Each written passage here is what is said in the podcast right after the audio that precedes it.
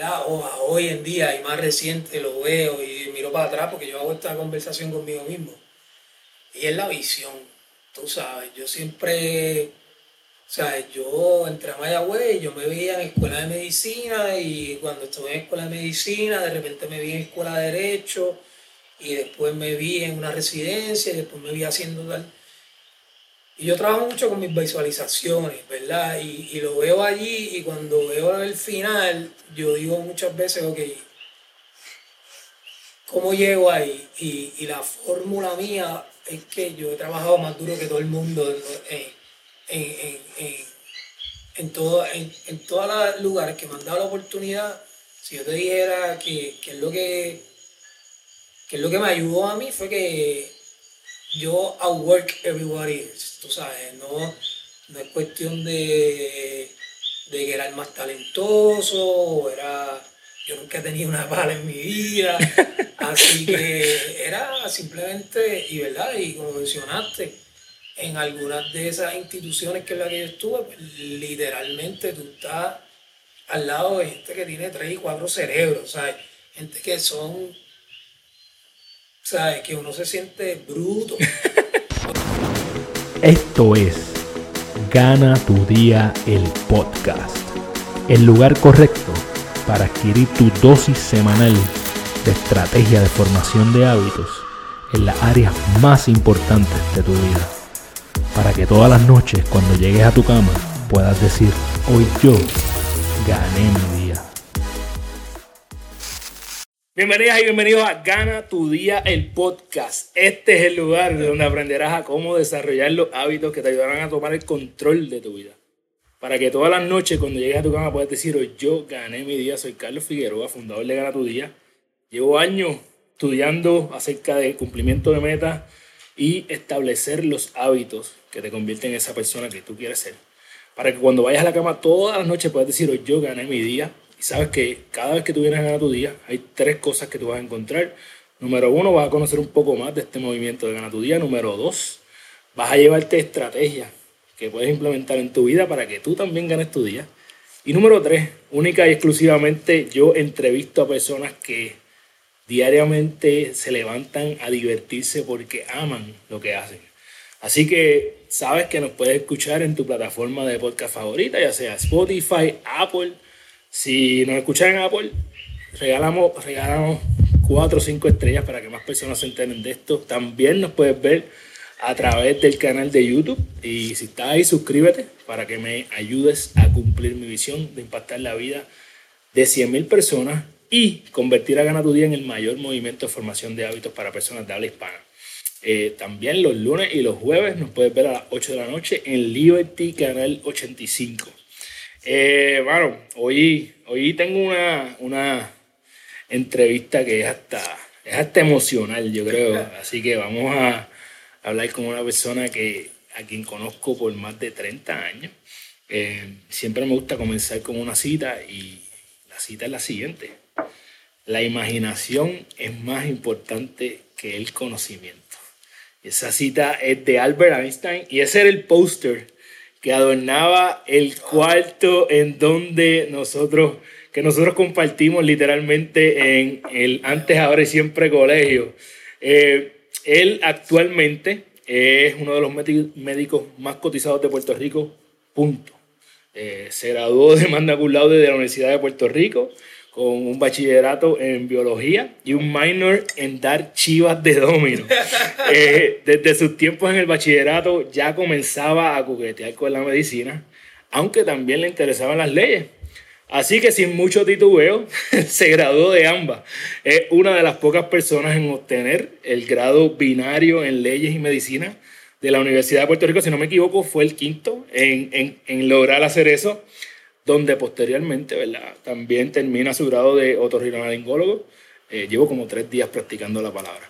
Eh, y también se especializa en cirugía de cuello, cabeza y rinología. Finalmente tiene una eh, subespecialidad en, la, la cual estuvo en Florida.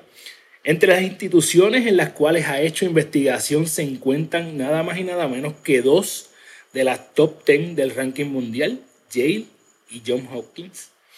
ha hecho importantes publicaciones sobre la cirugía de nariz, realizó la primera reconstrucción de la base de cráneo utilizando colgajo pedicular intranasal, que yo no tengo idea de lo que es, en Puerto Rico y fue clave en el desarrollo de programas del centro médico para el cual, también es eh, profesor honorario. Desde antes que hubieran influencers de viaje, él era un apasionado de conocer el mundo, le encanta bucear, es un gran padre, esposo y un gran amigo cuando se necesita de él. Bienvenido a Gana tu Día, el podcast, al director de cirugía del Centro Médico Menonita, mi amigo, el doctor Luisán Tarraz. Yeah, bro. ¿Cómo tú estás? ¿Te acuerdas cuando decíamos el Drlick. Así es, así es, bro. De contra, soy súper agradecido, gracias, honrado, de verdad. Tú sabes que es bien loco porque yo juraba, siempre juraba que, que tu nombre era Luis Ángel y que tú te habías puesto Luis Ángel. Ajá. Eh, pero no, siempre fue Luis Ángel. Mi nombre, mi papá pusieron Luis Ángel. Y en algún momento, como en kinder, primer grado, decidieron cambiarme el nombre a Luis Ángel porque tenían, problemas con, con, las tarjetas de, de seguro social y las tarjetas del plan médico que venían como Luisa M. Y al viejo ya, le picaba, le picaba. le picaba, entonces me, me, me, hizo ese switch. Pero Luisa es el nombre que yo he respondido toda la vida y con el que me identifico, sinceramente. Así que, y lo mismo pasa, ¿verdad? Tuve mis diplomas, los diplomas, unos tienen Luis Ángel, otros dicen Luis Es una cosa un poquito loca, pero una historia ahí. Mira, pues yo sabía, yo decía, coño, por mi madre que cuando estábamos en high school era Luis Ángel, soy yo que estoy mal. Y no, no estaba mal, era que Chiqui le dio con, con ponerte Luis Ángel. Me acordaste, me trajiste esa memoria de, del póster de Einstein, wow. Ese póster fue la primera, después de las camas de nosotros, lo primero que hubo en ese apartamento fue el póster de Einstein. Sí, sí, sí, oye, me acuerdo como, como, si fuera ayer, wow. Se me había olvidado, me trajiste esa imagen de, del póster. wow, sí. Mira, eh, la gente que me escucha, esta es una de, de las introducciones más, más completas que yo he hecho en el podcast, eh, más difíciles de, de resumir. Ese odio currículum vitae tuyo, eh, tú me lo enviaste y yo decía, diálogo, como yo había que hacer una disertación de eso para poder meterle mano. y la gente que escucha eso, a lo mejor va a pensar que que tú eras un nerd desde que, desde que eras un chamaquito. Y no hay nada más lejos de la realidad. tú no eras un estudiante, este, y yo pienso que, pienso no, yo te, yo te pregunto, ¿hasta qué punto eh, tú hacías eso de forma consciente? ¿Hasta qué punto tú sabías que cuando a ti te diera la gana, tú podías enderezarte? Mano, yo creo que, ¿verdad? pienso que todos son fases y, ahora que uno es papá, uno, uno lo ve de una perspectiva distinta, ¿verdad? Porque pues a veces los problemas, ¿verdad? Que, que uno tiene, pues a veces falsa de, falta de dirección, puede ser aburrimiento, puede ser no encontrar la pasión que uno tiene por no no aprovechar la oportunidad. ¿sabes? Yo sufrí de todas, de, todas las anteriores. De, todas las anteriores, yo sufrí un poquito. Este, y no es hasta que, ¿verdad? Uno sigue evolucionando que, que, encuentra lo que, esa combinación de lo que lo apasiona con lo que tienes talento, ¿verdad? Y, y yo creo que esa es la combinación que, te, que por lo menos a mí me, me funcionó para poder pasar distintas etapas. Cuando encontré eso, pero ¿verdad? Parte del crecimiento y parte de, de madurar, pues yo, yo corrí todo, ese espectro de, de, cosas que uno mira ahora y, ¿verdad? A, cierto punto, pues uno dice ignorancia. Y a cierto punto, pues uno dice, pues, bueno, son las fases y son las etapas y yo de verdad que no lo cambiaría. Eh, yo tampoco, porque nos divertimos mucho, aunque no siempre fue diversión. Porque las personas que, tú, yo creo que tú sepas que las personas que participan del Gana Tu Día Academy saben quién es Glu claro, claro, claro. Las personas, personas que estén escuchando, viendo esto. Lo sé, lo sé. Y, y, hayan ido, hayan pasado por el Gana Tu Día Academy, ellos saben que yo le hago la historia de Glu Glu. Glu era un apodo que este caballero junto a otros individuos que espero que estén viendo esto eh, eh, me pusieron y originalmente a mí eso me hervía la sangre. La realidad es que Mira, mira qué loco, yo estaba, obviamente pensé mucho en, en nuestra amistad de toda la vida cuando estaba haciendo, preparándome para hablar contigo y, y yo pienso que al, nosotros conocemos como desde primer grado. Y al principio no era Piche San por lo menos en mi caso, tú no eras santo de mi devoción. Eh, y eventualmente eh, nos, nos, convertimos en, en, en inseparables. Este, pero yo, yo, siempre creo que tú ibas un, un, un paso más adelante de los demás. Eh, malicia, no digo malicia en el sentido de hacer cosas, de hacer cosas con maldad sí. a la gente, sino malicia de saber como que pensar más adelante. Tú, tú reconocías esto en ese momento o para ti tú piensas que era algo que salía natural? Mira, mano, este, yo pienso que todo lo contrario, había muchas cosas que, que salían naturales y, y había mucho, sea, yo miro para atrás y veo lo que se hizo, lo que se logró. Y ahora yo lo puedo ver como, como accomplishment, yo lo puedo ver como como wow o lo que sea, o admirarlo, pero en aquel entonces, mano, era, para mí esa, esa fase eran, el término no eran, o sea, no era que era insignificativo, pero era, era como el deber o, o, lo, o el next step, como, como algo bien, bien regular, ¿no? De verdad que, que, que que ahora y más reciente es que yo miro para atrás y digo, wow, el chamaquito aquel haciendo esto, haciendo lo otro. Este, veo personas haciéndolo y los veo con tanta admiración ahora, y, pero... Y a la misma vez, ¿verdad? Es un driving force que te llevó a no estar complacido nunca, pero a la misma vez yo pienso que es una navaja de doble filo porque pues, pues, muchas veces pensando en ese next step, pues, pues a lo mejor no, no me disfruté parte de, de, de, esos logros y esos accomplishments en, esos momentos, pero volvemos, tú sabes, no creo que estuvo bien o estuvo mal o que es diferente hacia allá, fue lo que me pasó a mí. Mira, yo, yo de chamaquito, eh, me metí en muchos problemas simplemente por ser amigo tuyo. no sé, no sé. Yo, no, yo, no era, yo no era, yo no era, ni tan, yo no era ni tan siquiera de los más malos ni nada por el estilo. Yo me pasaba con el corillo que hacían las maldades y entre ellos eh, estaba Tarrats. Eh, yo recuerdo, Luisan, el momento donde tú fuiste, estaba hablando, ¿verdad?, de que tú eras un estudiante average eh, a, a, a, decir lo máximo, porque el momento puedo decir que hasta recaíste por debajo de average, pero yo recuerdo el momento en donde probablemente era como décimo grado, noveno décimo grado, donde tú literalmente fuiste de un estudiante promedio a un estudiante sí. excelente.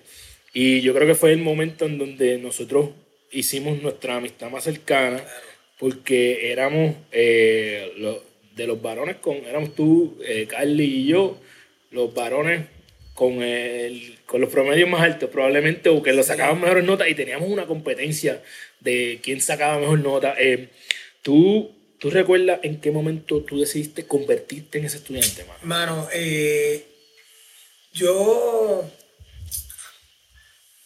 tuve ciertas conversaciones con mis papás que, ¿verdad? Esas alas de oreja, donde uno ya tiene la madurez de entender, en el caso mío y de mi familia, ¿verdad? los sacrificios que conllevaba pagar un colegio en aquel entonces, eh, las cosas que yo tenía en casa.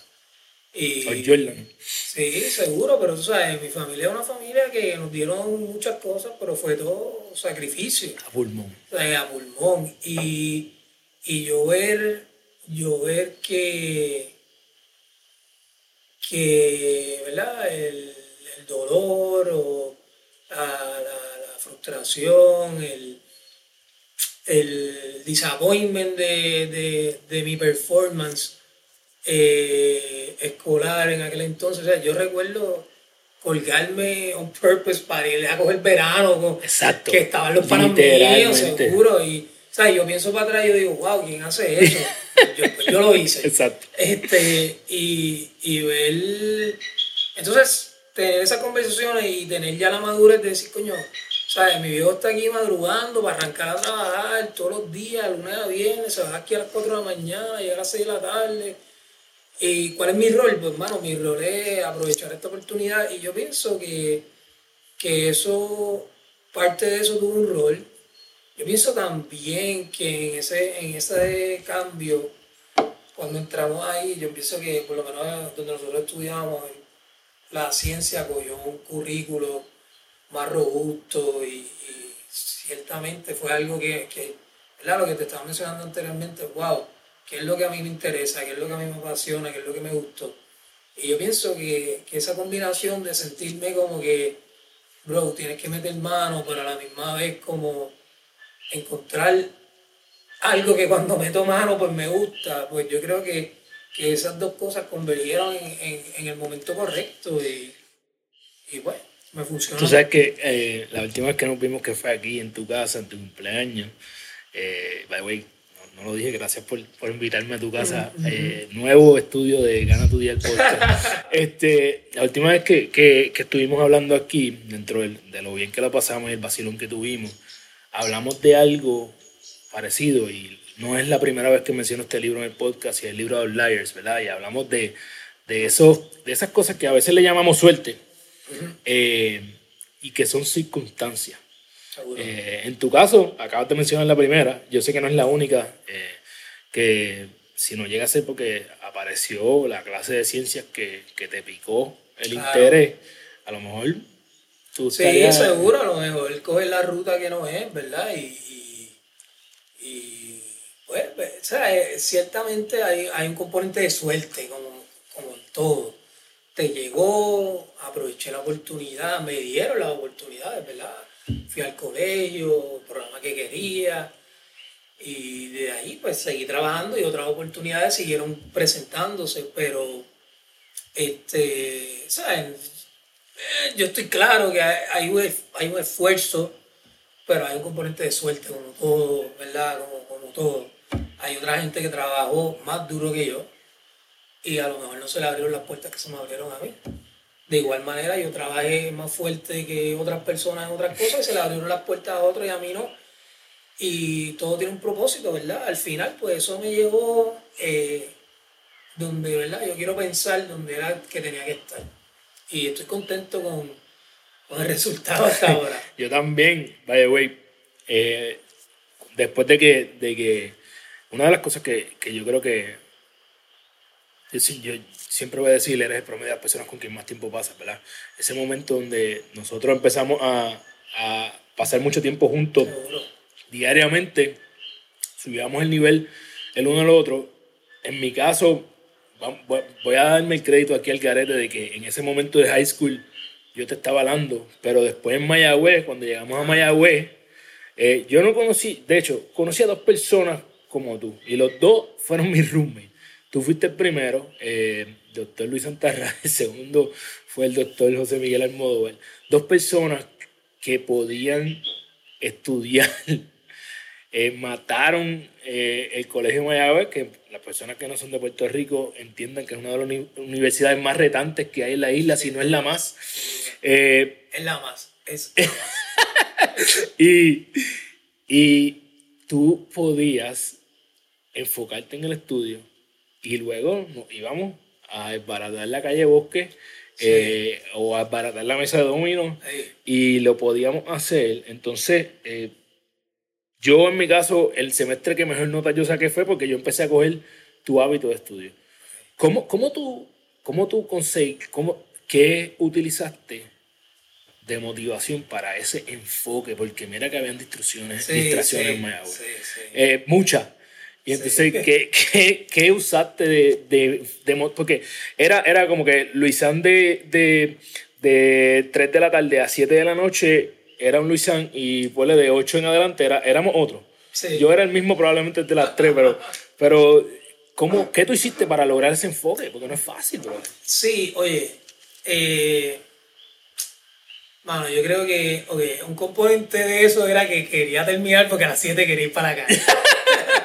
Así que eso era, parte del eso era un motivador bien importante. Yo pienso que que, bueno, tú me conoces, tú sabes, yo trabajé duro porque yo no, o sea, la cuestión de fear of failure, yo no pensaba que, eh, ¿sabes? Yo sabía que tenía que trabajar duro, tú sabes, yo no pensaba que a mí nada me lo iban a dar, yo nunca he pensado que yo tengo un gifted mind, yo entendía que tenía que hacer un trabajo para tener eh, ciertos outcomes. Yo también esto desde bien joven, ya en universidad, y todavía yo lo practico mucho, yo siempre he dicho, mira, tú sabes, no hay que inventarse la rueda. O sea, aquí hay una fórmula, ¿verdad? Un, un ciclo para uno lograr ciertas metas, dedicarle tiempo, hacer mi mayor esfuerzo. Eh, así que de ahí venían, venía ese enfoque y por último, que es la cosa que yo, ¿verdad? hoy en día y más reciente lo veo y miro para atrás porque yo hago esta conversación conmigo mismo. Y es la visión, tú sabes, yo siempre, o sea, yo entré a Mayagüez, yo me veía en escuela de medicina y cuando estuve en escuela de medicina, de repente me vi en escuela de derecho y después me vi en una residencia y después me vi haciendo tal. Y yo trabajo mucho con mis visualizaciones, ¿verdad? Y, lo veo allí y cuando veo el final, yo digo muchas veces, ok, ¿cómo llego ahí? Y, la fórmula mía es que yo he trabajado más duro que todo el mundo en, en, en, en, todo, en, todos los lugares que me han dado la oportunidad. Si yo te dijera que, que es lo que que lo que me ayudó a mí fue que yo outwork everybody else, tú sabes, no, no es cuestión de, de que era el más talentoso, o era, yo nunca he tenido una bala en mi vida, así que era simplemente, y verdad, y como mencionaste, en algunas de esas instituciones que en las que yo estuve, pues, literalmente tú estás al lado de gente que tiene tres y cuatro cerebros, ¿sabes? Gente que son ¿sabes? Que uno se siente bruto, porque son demasiado, de muy inteligentes, pero, pero tan pronto pasó esa fase introductoria de, varios meses, pues hay perform y al nivel de ellos en ocasiones mejor que ellos, porque at the end of the day, por lo menos mi experiencia, es que el que trabaja más le va a ganar el talento si el talento se duerme. Y, mi talento es trabajar más duro que todo el mundo. Tú sabes que eh, eh, está bien loco, mencionaste muchas cosas que quiero tocar, pero la primera que voy a hablar es, eh, es, es, bien loco cuando tú dices que tú has estado rodeado de personas que tú dices que te sientes bruto, porque yo he estado junto a ti entre personas que nos sentimos brutos al lado tuyo. Y entonces hay algo que, que no, no ves, ¿verdad? Este, es la parte del hard work. Seguro. ¿Verdad? La parte de que no es que este tipo nació sabiendo, es que se ha jodido para saber. Ha dedicado mucho tiempo, mucho sudor, mucho, muchas horas. Este, subestimamos demasiado el, o sea, sobreestimamos el, el, talento exageradamente y subestimamos que el, el ser inteligente, yo digo, en algún momento yo dije, inteligencia es un fucking verbo. Sí. Porque tú te haces más inteligente, pues, aprendiendo. Eh, pero inteligencia no es que tú naciste, sí, tú puedes, obviamente hay personas que nacen con un IQ más alto que otro, o lo que le llamamos IQ, ¿verdad? Pero eventualmente el hard work. El hard work te va, el hard work te va a llevar este, por encima del talento y te va a llevar. Ahora, como todo, ¿verdad? Hay gente que son súper talentosos y trabajan bien duro. Y eso... Esos son los, outliers. Esos son la gente que... Y, yo he visto esos tipos de seres humanos, tú sabes. Y, y, lo he visto y lo he visto y ese humbling experience, ¿sabes? Porque el, el espectro de, de lo, ¿sabes? La, la, gente que, que, logra este tipo de cosas que tú dices, wow, los, los boss de la vida, los eh, tienen esa combinación, pero pues, tú sabes, por otro lado, pues sacrificando otras cosas, Claro. más personales, familiares. ¿Cuál es el precio que estás a la a misma pagar? vez, a la misma vez, algunas de esas personas tienen un burden. Yo, tanto en, en cuando estuve en Yale como cuando estuve en Tampa con mi, con mi, con mi fellow director, esas son las dos personas que más yo he dicho, wow, este tipo es ridículamente exagerado e inteligente y son las únicas dos personas que son más que yo he tenido en mi carrera que son más trabajadores que yo. Esos dos jefes. Ah, tú sabes que era como que, wow, esta gente No no, hay vi- break. no vive fuera de aquí, punto. Y por eso son quienes son. Claro. Por eso ellos son los cocorotes en ciertas materias. Pero pues, oye, es un sacrificio también, es un sacrificio que ellos pues reconocen, hasta cierto punto lamentan, pero a la misma vez pues, pues por lo menos en mi campo, gracias a Dios que existen esas personas, porque esos son los que empujan el field y, entrenan a, personas como yo, pero es otra dimensión de, de, de, de seres humanos. Este es un debate que yo siempre tengo. eh, he tenido con amistades cercanas. Y es que eh, est- este tipo de personas como la que tú acabas de mencionar no tienen work-life balance. No por lo- existe. Por lo menos ellos, esas dos personas que, que yo las puedo ver y, oye, tengo mi mayor gratitud, mi mayor Claro. admiración. Yo te puedo decir que el, el balance estaba skew Ok. hacia, hacia su carrera y hacia su conocimiento y hacia su craft.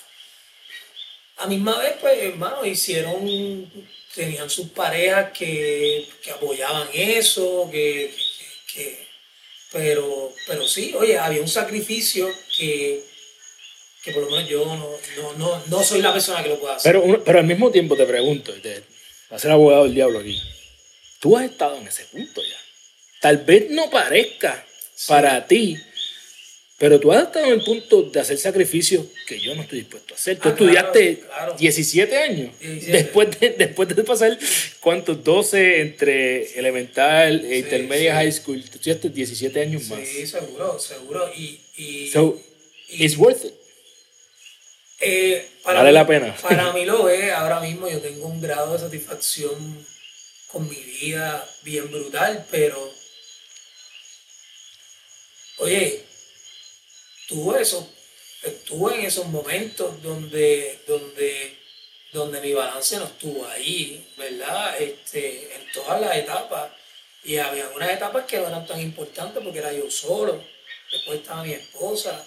Yo tuve ese, esa etapa en algún momento cuando estaba mi hijo mayor y, y, y mi balance estaba bien, bien hacia mi carrera, porque, pero a la misma vez, yo, número uno, pues veía ese endpoint, ya yo lo empecé a ver, yo decía, ok, esto va a ser hasta aquí, hasta llegar aquí, y ahí se acabó, y fue, ¿verdad? Entre las cosas que me hizo venir a Puerto Rico, ¿verdad? Además de que quería estar aquí, quería hacer cosas aquí, quería volver a Puerto Rico, era porque las ofertas de empleo que, que tuve en Estados Unidos inicialmente, pues me iban a llevar una tra- trayectoria académica bien dedicada a mi craft y ya estaba viendo lo que eso conllevaba y no era lo que quería para mí ni para mi hijo.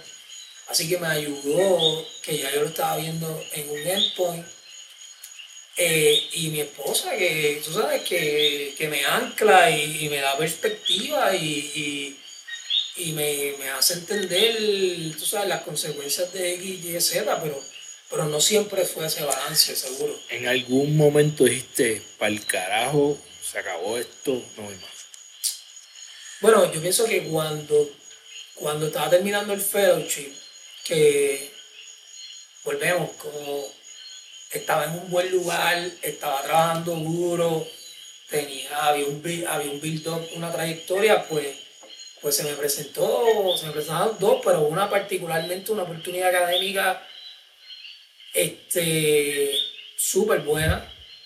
Y tú sabes, yo soy medio fiebrudo de lo que yo hago. Medio. Eh, y de repente tú entras a ese mundo, ese mundo es tu mundo. Y en ese momento que yo coqueteé con la idea, ahí fue que yo dije, ¿sabes qué?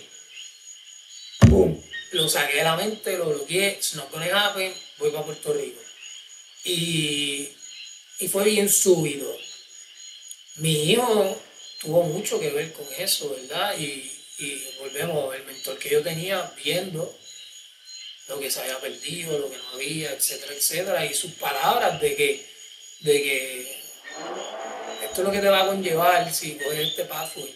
Y yo estoy súper, súper, súper feliz de, de, que, de que sigue esto. Pero a la misma vez, la gente que opta por otro, oye, me quito el sombrero, lo respeto, porque esa gente ciertamente están haciendo lo que les apasiona la mayor parte de su vida, pero viene a un costo personal y a muchos de ellos, no a todos, ¿verdad?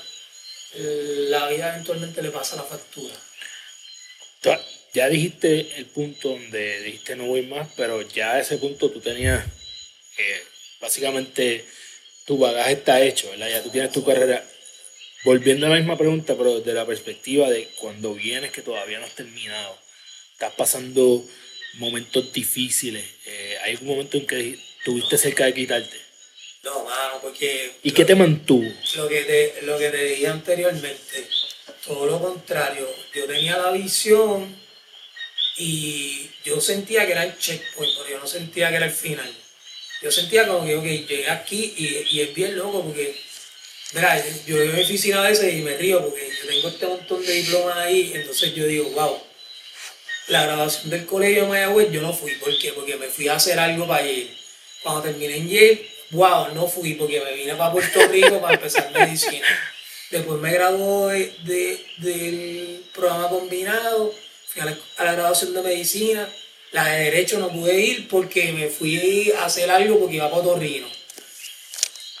Y entonces cuando la grabación de Otorrino, ¿sabes? Que, oye, yo miro para atrás y digo, Dios mío, Otorrino tiene dos grabaciones, la de Otorrino per se y la de ciencias médicas. La de ciencias médicas tampoco llegué porque entonces estaba en la Universidad de Pittsburgh, que estaba en un training de school base. Y la de Otorrino fui, me la disfruté bien brutal. Entonces yo digo, wow, yo falté a todo este montón de grabaciones que que te estaba mencionando y estos momentos de logro, ¿verdad? Que cualquiera que lo logre es como que, wow, qué brutal, porque mi mente no estaba ahí, mi mente estaba en, el, próximo paso. Y en el próximo paso, y eso, pues un driving force que me mantenía, porque yo decía, no estoy ni cerca de la final, falta esto, falta lo otro, pero a la misma vez, pues hermano, no, no saboreé unas cosas como tal vez las debe haber saboreado y, ese mindset, y esto vuelvo y nuevamente, mi, mi, esposa es la que me, me, me grandea en ese sentido, de que de repente caí en el mindset de que, de que mi vida era todo el tiempo el next step, la próxima cosa, la próxima cosa.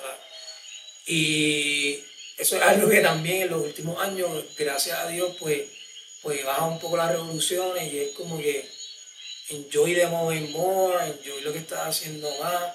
Así que fue esta fase de bien uphill y yo lo que quiero ahora es como que plató y disfrutar una vida más amplia y con, más cosas, disfrutar más de mis hijos, de mis amistades.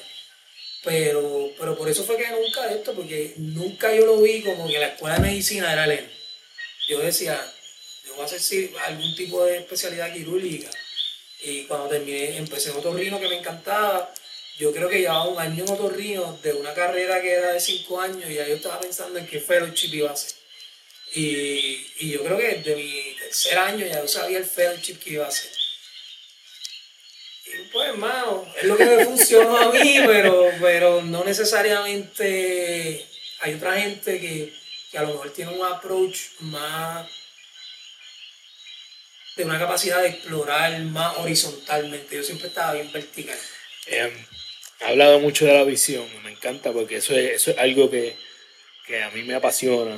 Eh, yo creo que es demasiado crucial que todo el mundo tenga, yo le llamo ese, ese pin del GPS, ¿verdad? Y tú obviamente lo tenías más que claro. Eh, te visualizaste, ahora yo entiendo mucho, ¿verdad? Tú siempre estabas, tú estabas tranquilo cierto punto, ¿verdad? Al menos dentro de ti estaba esa persona que estaba enfocada comiéndose el libro, marcando con los highlights de rayita, tiene que ser de rayita, este, eh, estaba enfocado en lo próximo que venía.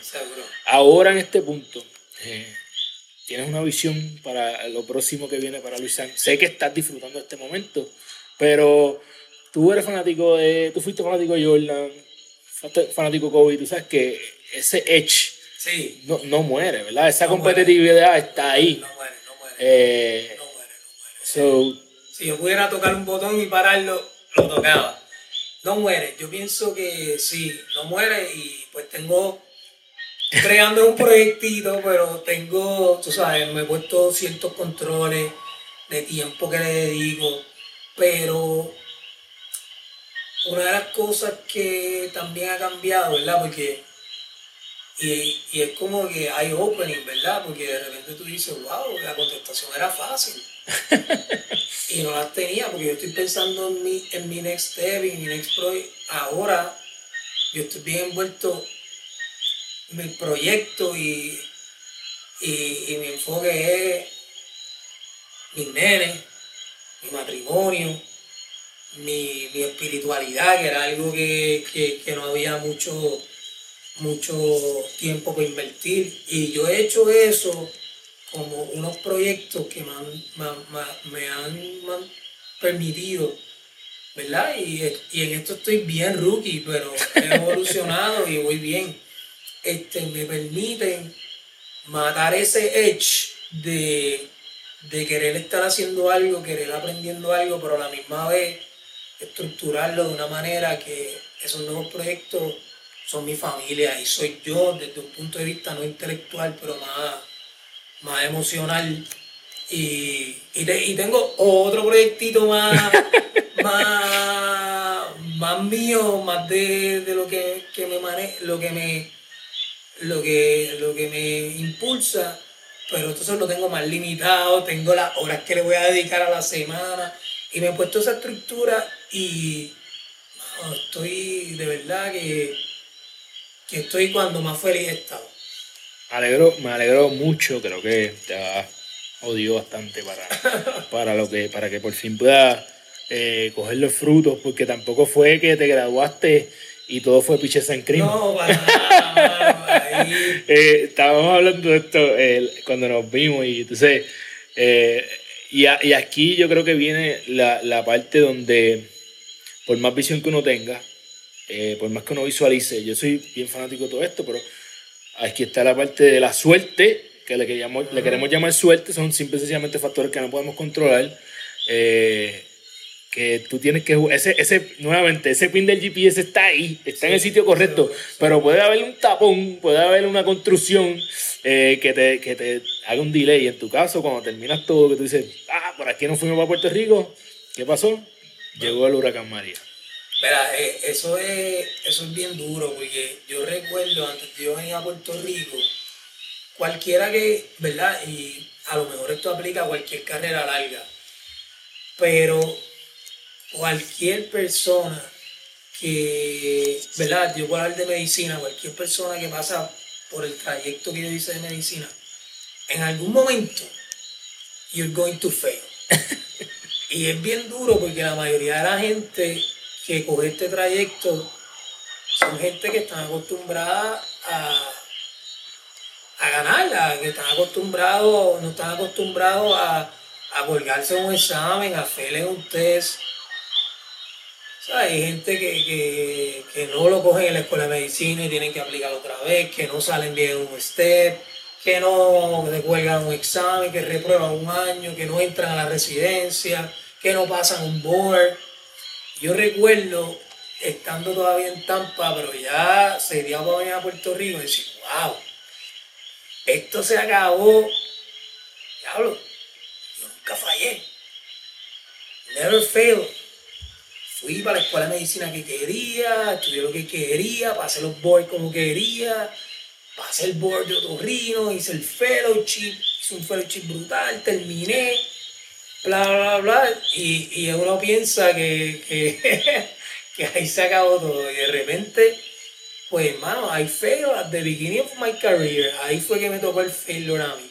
cuando yo pensaba que yo iba a arrancar ahí, que venía con, con este ímpetu y con este deseo, bla, bla, pues las circunstancias, pues, ¿verdad? El huracán, pues me, me o sea, en mi carrera no arrancó, o sea, eh, Literalmente tú estuviste meses sin producir nada. meses- sin ver un paciente. Eso, exacto. Eh, hay que poner contexto, ¿verdad? Las personas que tienen una profesión normal, digo, no normal, una profesión asalariada, vamos a llamarle, ¿verdad? Para ser eh, más claro. Como en mi caso, ¿verdad? Yo cobro. Sí.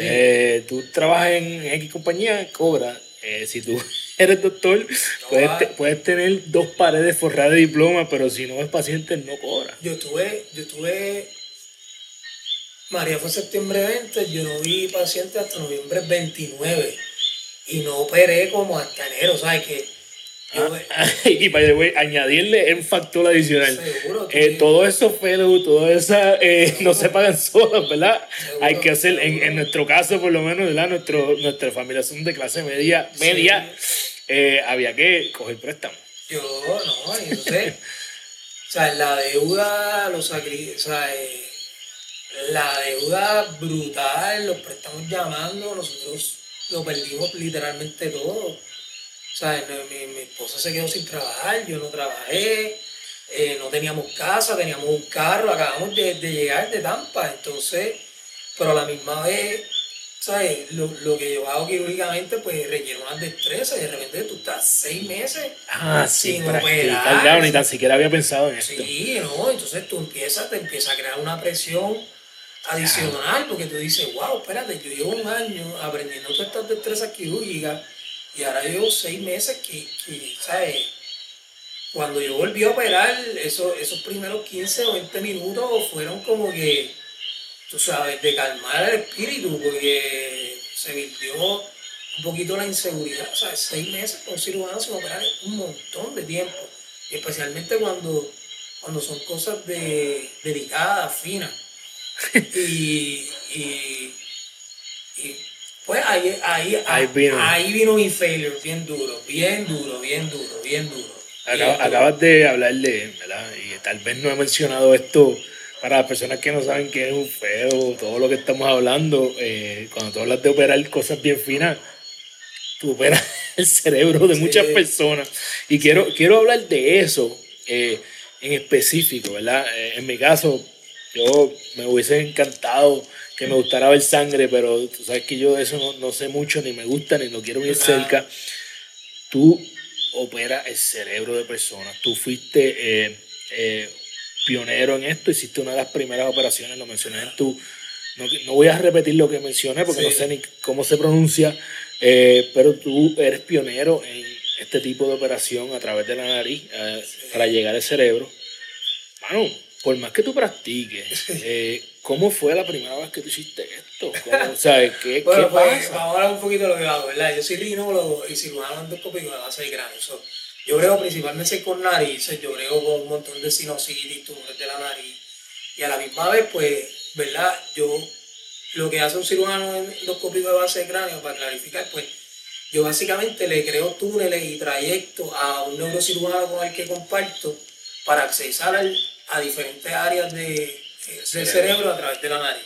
So, el neurocirujano es la persona que está operando intracranealmente, nos hacemos un team eh, y, y estamos haciendo cosas bien nítidas. Este, No, no jodas. Ah, Así que, pues, a mí, a mí ese, ¿verdad?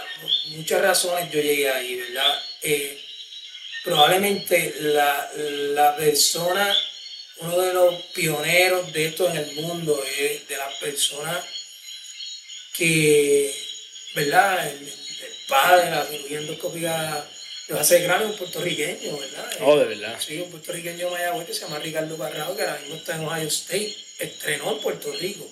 Colegio de Mayagüez, con la medicina de Puerto Rico, programa de otorrinolaringología de la Universidad de Puerto Rico.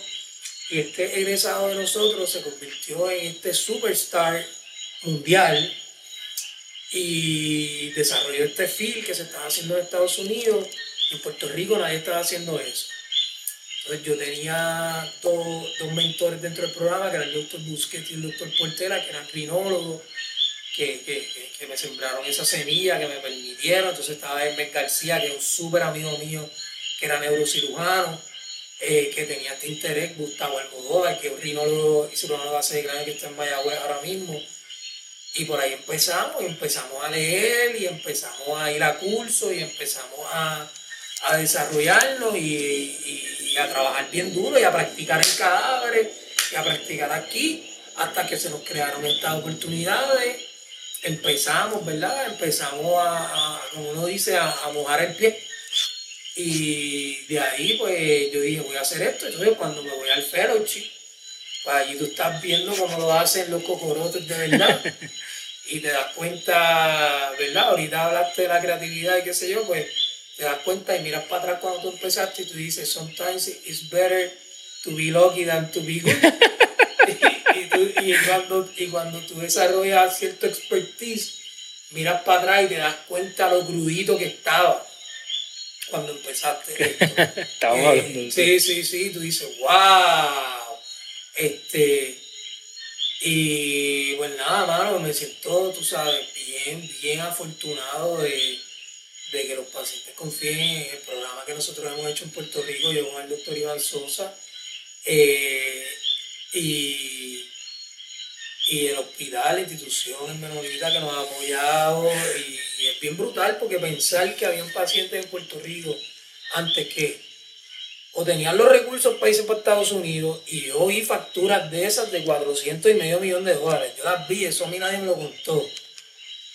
O pues eran pacientes que se iban a morir, algunos de ellos. Y ahora mismo, de verdad que eso se puede ver en Puerto Rico, es súper gratificante, es lo más gratificante para nosotros. Esos casos son, son fuertes para el espíritu y para el cuerpo, pero es, son súper gratificantes, sin duda alguna. ¿Cómo, ya que estamos ahí, estaba contando algo súper interesante. ¿Cómo, ¿Cómo tú te preparas para una operación de esa índole? Pues, hermano, yo, sé, yo sé del saque que cuando estábamos planificando para, para hacer esta, esta entrevista, tú me dijiste, papi, eh, no sé si que los viernes que tú operas, ¿verdad? Ah, los, los, los, lunes yo opero, no, ese día no puede ser, yo tengo que estar relax, no puede ser el domingo. Eh, ah, exacto, lo puede hacer domingo, pero los domingos. ¿Sabes? Tú tienes que estar en pues, Mano, este, oye, todo empieza, tiene muchas fases y, y, y, eso yo lo aprendí de un máster, tú sabes. Cuando.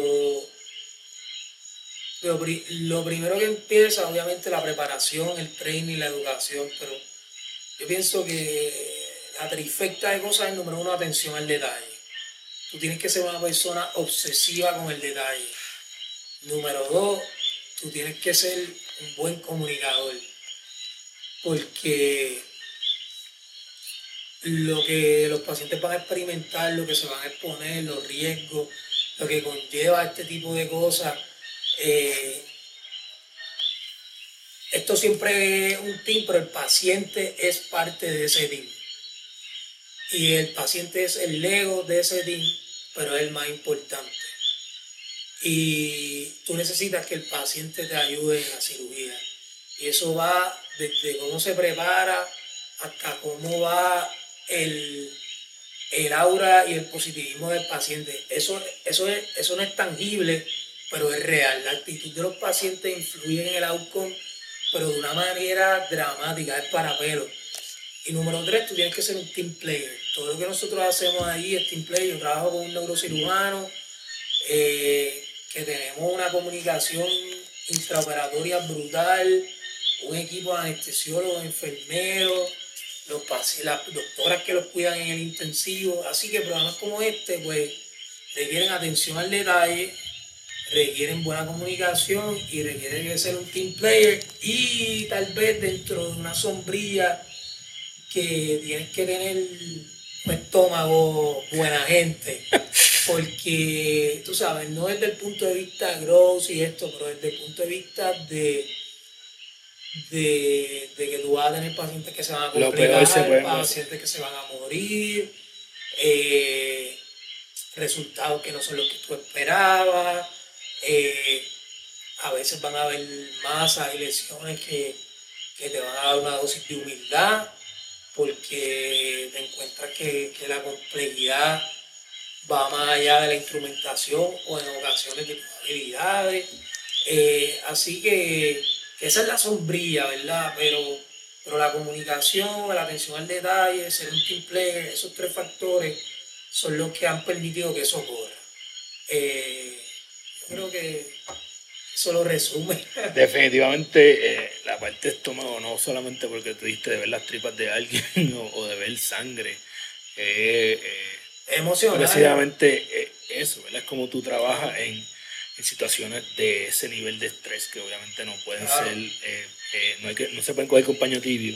Mira, toda la gente que, que yo trabajo en esto, los que trabajé allá, los que trabajé aquí, todos mis amistades cirujanos, todos, 100%, sin ninguna excepción.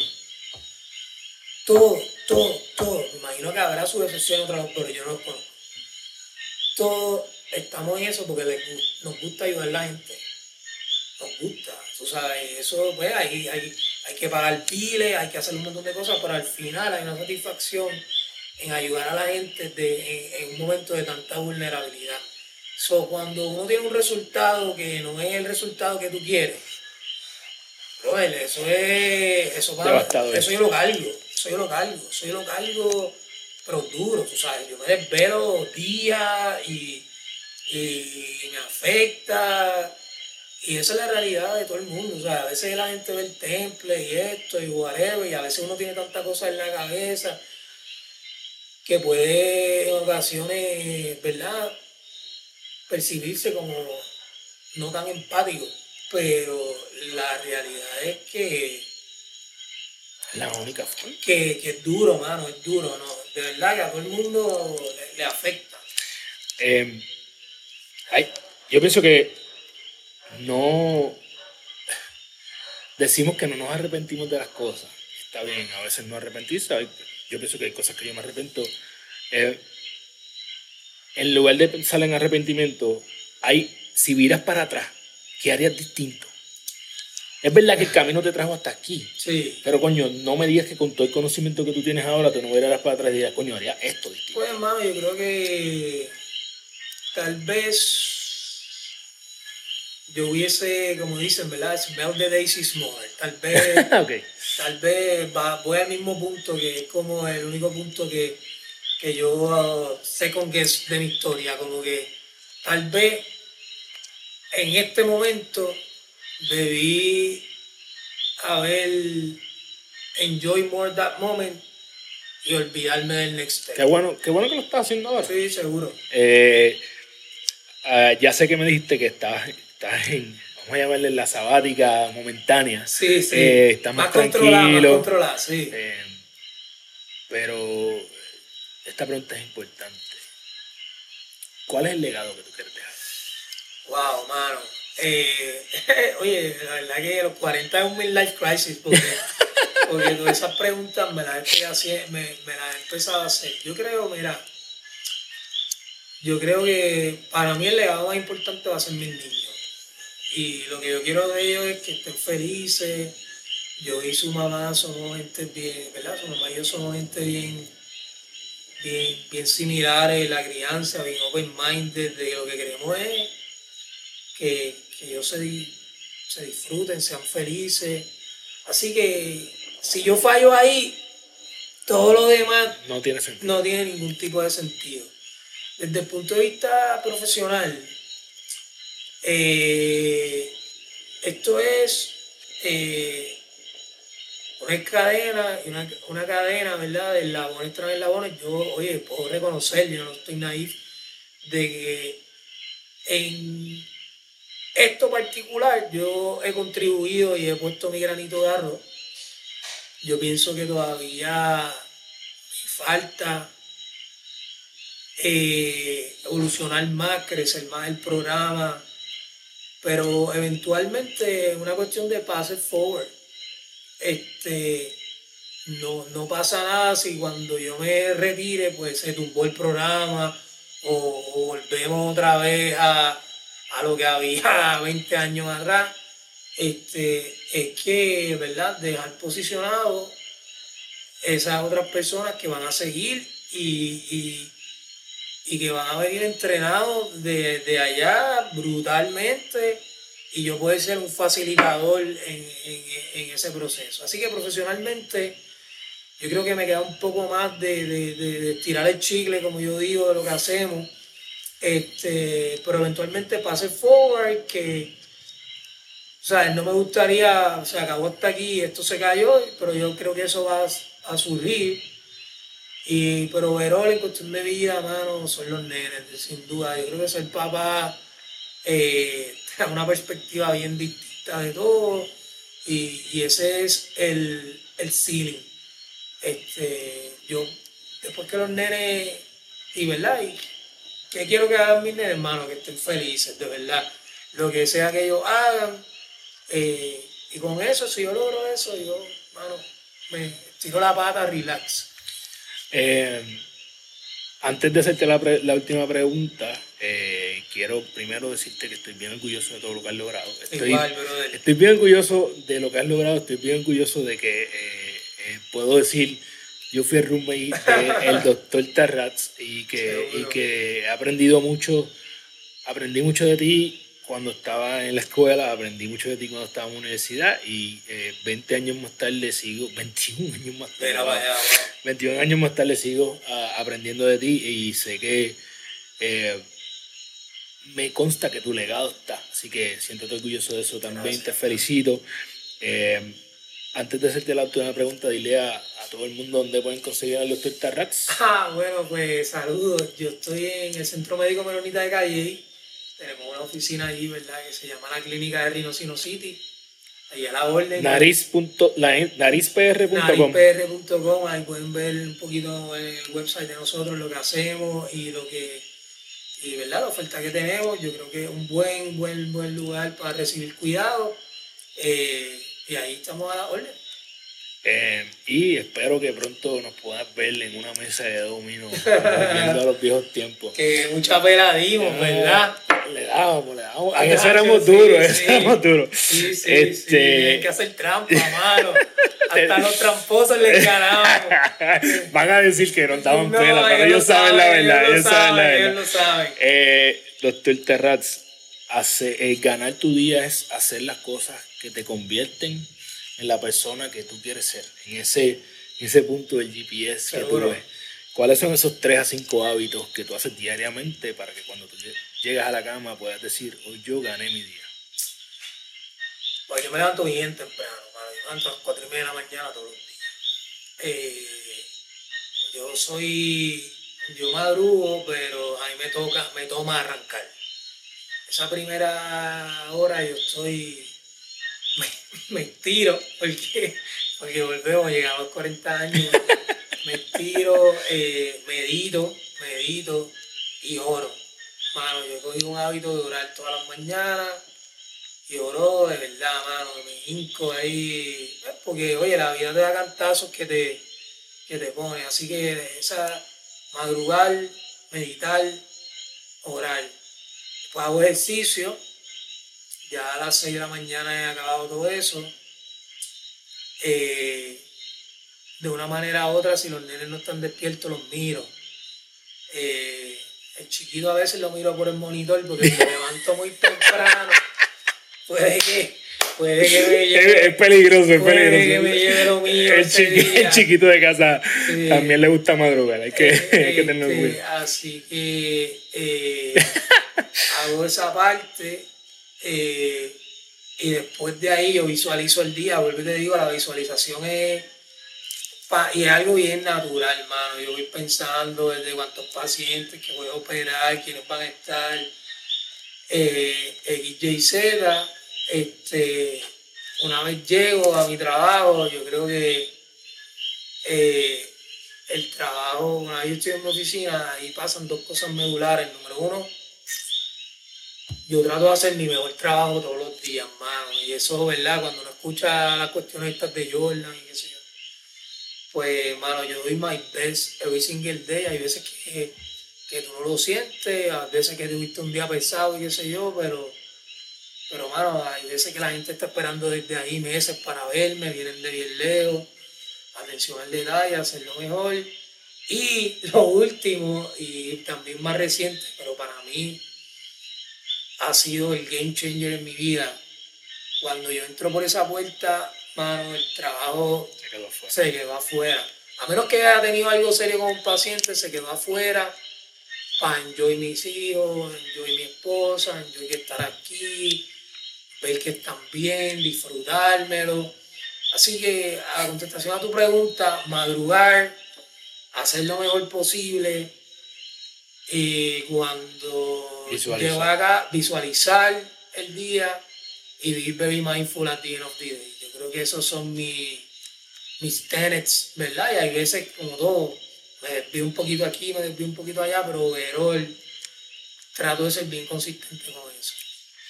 Qué bueno, estoy bien feliz de haberme sentado contigo. Eh, creo que esta entrevista pasó en el momento correcto. Seguro. Así que eh, todo pasa eh, cuando debe pasar.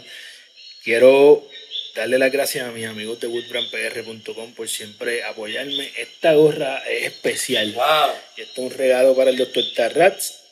No es culpa. Siempre me critican porque yo entrevisto gente de Ponce constantemente, pero si no es mi culpa. Sí, porque eres internacional. Eh, esta gorrita es Nacho, de demente, Ponce, está bien espectacular, la gorra oficial de los Leones de este año. Espero que te la disfrutes.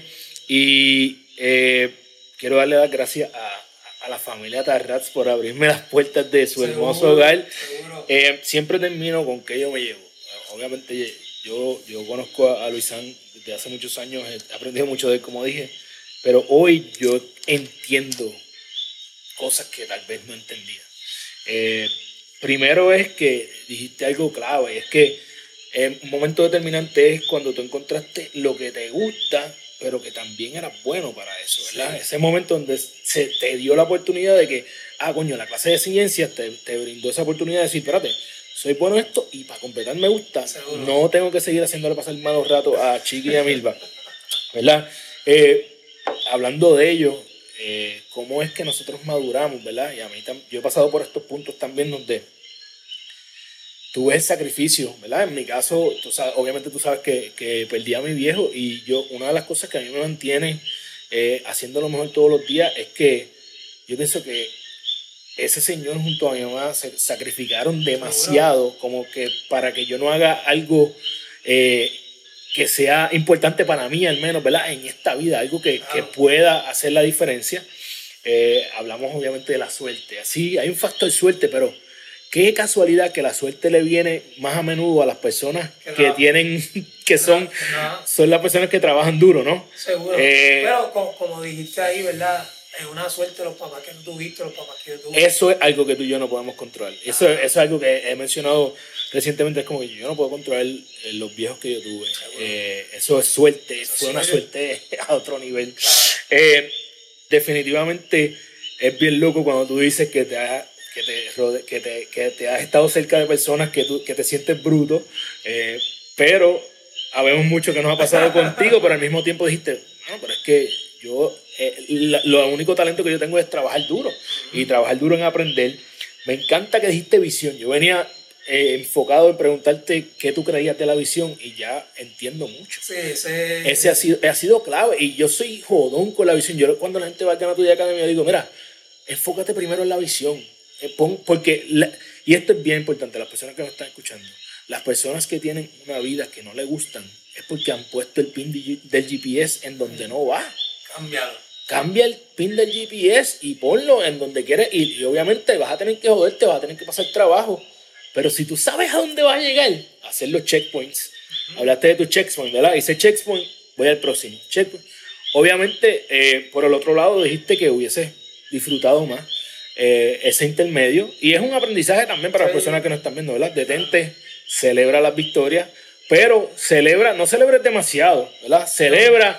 eh, a mí me da risa cuando vemos esto, eh, la, la serie de, de- Acabamos de pasar recientemente la serie mundial y esto, y muchos equipos abriendo demasiada botella de champán en, en la, en la, en la Sí. serie, en la semifinal, en la serie. pasaron a la postemporada. Mira, mano, abre la botella de champán cuando, cuando ganes el anillo, Seguro, ¿verdad? seguro. Así que celebra, pero no celebres demasiado que pierdas eh, la mira de dónde va. Eh, y nada, mano, hablaste de cómo prepararte.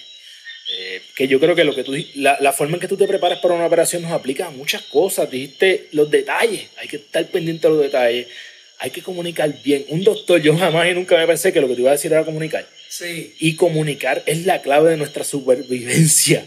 Entonces, comunícate bien. Eh, si eres paciente y estás viendo esto, todos somos pacientes, hasta el doctor tiene que ser paciente en algún momento. Seguro. Sea un buen paciente para que le facilites a la persona eh, que está operando o que está trabajando en ti, ¿verdad? La mente te ayuda. Y la actitud. Te ayuda mucho. Eh, y hay que ser un team player, eh, un tipo que tiene muchos diplomas en su pared, está hablando de que eh, no es él quien hace el trabajo, sino se, incluyendo al paciente, ¿verdad? Es un grupo de personas las que tienen éxito.